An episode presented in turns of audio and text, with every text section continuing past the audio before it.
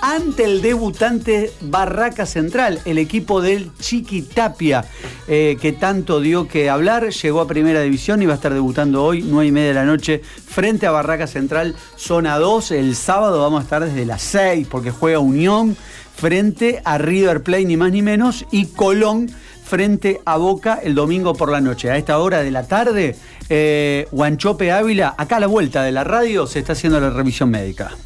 Muy bien. Eh, ¿Sabían ustedes que en Santa Fe mm. eh, faltan propiedades para alquilar? con respecto a este tema, ¿sabías algo, Gaby? sí. Me estoy enterando ahora. pero vamos, vamos a sacarnos las dudas, porque está Pedro Peralta, de la Federación de Inquilinos, a quien le vamos a consultar con respecto a este tema. ¿Cómo le va, Pedro? Buenas tardes. Gabriela, Gastón, Jorge. ¿Qué tal? Buenas tardes. ¿Cómo están? ¿Cómo están? Muy bien. Muy bien, muy bien. Estamos, a ver, en una época donde yo se lo comenté a mis compañeros esta semana. Durante el fin de semana me cansé de ver camionetas eh, o, semis eh, haciendo mudanzas. Estamos en una época donde entendemos que están llegando muchos estudiantes a la ciudad de Santa Fe. ¿Ese podría llegar a ser uno de los motivos por los cuales están faltando propiedades para alquilar? Eh, sí, es verdad lo que decís, que hay mucho movimiento y que se debe mayormente, digamos, a los estudiantes que se están que se están mudando, que están llegando a la ciudad, porque ya empiezan el cursado, eh, pero no, no necesariamente es el motivo de por qué estén faltando propiedades para alquiler.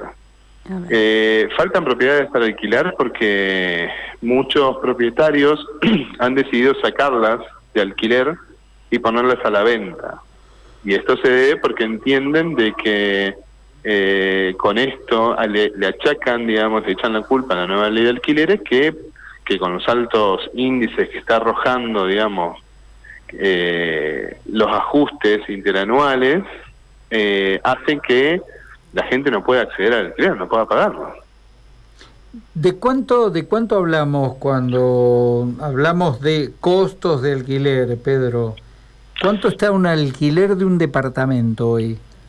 Y un departamento, si estamos hablando de un departamento de un dormitorio mínimo, sí.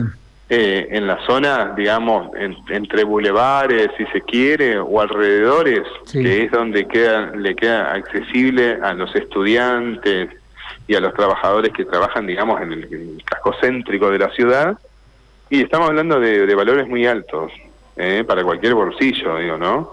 Estamos hablando de valores entre que van de 30 mm. a bueno, a lo que dispongan, digamos. De 30 para arriba. De 30 para arriba, exactamente. ¿Cuál? Eso es el monto del alquiler. Después, por otro lado, están los gastos para ingresar, ¿no? Que eso tiene que ver con el... El doble alquiler y todo lo demás. exactamente, los gastos administrativos, de confesión de contrato, etcétera, etcétera, etcétera. ¿El tema garantías siguen requiriendo varias?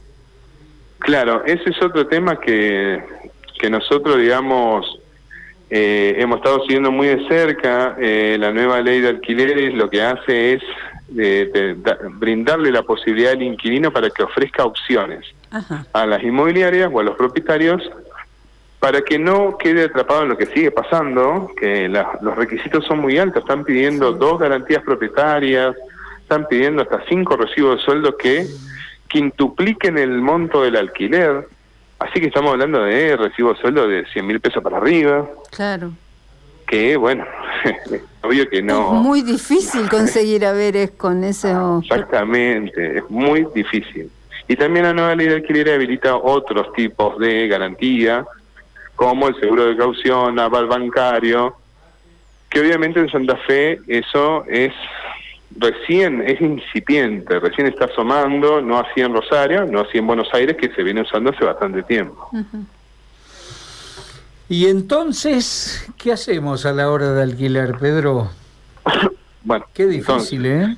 Es muy difícil, porque, bueno, con todo esto que, que estuvo pasando, de los índices que estaban arrojando más del 50% de aumento del alquiler, que se debe a la inflación tremenda que hay en Argentina, ¿no?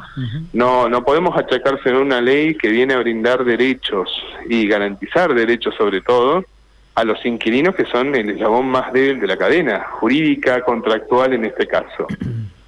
Pero bueno, eh, el gobierno nacional convocó una mesa cuatripartita donde va a participar inquilinos, propietarios, inmobiliarios y el propio Estado, donde lo que hay que lograr es un consenso. Claro si bien hay que modificar, por lo menos desde nuestra parte, principalmente eso del índice, ajustarlo, digamos, ¿no? Que no esté atado a la inflación, a este promedio de inflación y eh, índice de precio consumidor. Y no ajustarlo un poco más al salario, al índice, al índice del salario, y que sea menor que este. Que sea un poco más equitativo a la hora de desembolsillar, ¿no? Sí, totalmente. claro. Porque si no se le está llevando, en el mejor, en el mejor de los casos, le está llevando la mitad del, sueldo. Totalmente. Sí, sí. Los contratos este, se cierran o se firman con qué tiempo? Me refiero, uno contrata por eh, bianualmente, semestral. Claro. Sí. Con la nueva ley de alquileres los contratos deberían ser de tres años. Sí. No se pueden hacer contratos por menos. Pero eso no se respeta, No, no se respeta. Claro, no. No. Se están haciendo hasta, bueno, esto, ¿no? Prórrogas, contratos anuales, con, y se siguen haciendo ajustes semestrales también. ¿eh? Pero eh, me consta eso, Pedro, porque yo eh, alquilo una cochera para mi auto. Sí y lo, lo, lo el contrato está a través de una inmobiliaria semestralmente, me ajustan el alquiler y tengo que renovar la garantía. Claro. Para una cochera también para presentaste garantía. Sí, sí. Pedro, a partir de, esto que, están hablando y mi compañero lo cita como ejemplo, ¿le cabe la denuncia a esa inmobiliaria por no respetar la ley? Sí, sí, sí, tranquilamente. Mm. tranquilamente. El tema es que no es la única que lo está haciendo. No, no, seguro, pero hay, digo, muchas, ¿eh? digo como si todos los usuarios de manera masiva es una ley, ¿qué, qué objetivo tiene cualquier ley? Que es empoderarnos a los ciudadanos para tratar de usarla. Bueno, usémosla. Me parece que después... Eh, las modificaciones que, que, hagan falta, esto de sentarse entre todas las partes para que esa ley eh, termine siendo beneficiosa tanto para el inquilino como para el propietario, porque ahora están perdiendo los dos.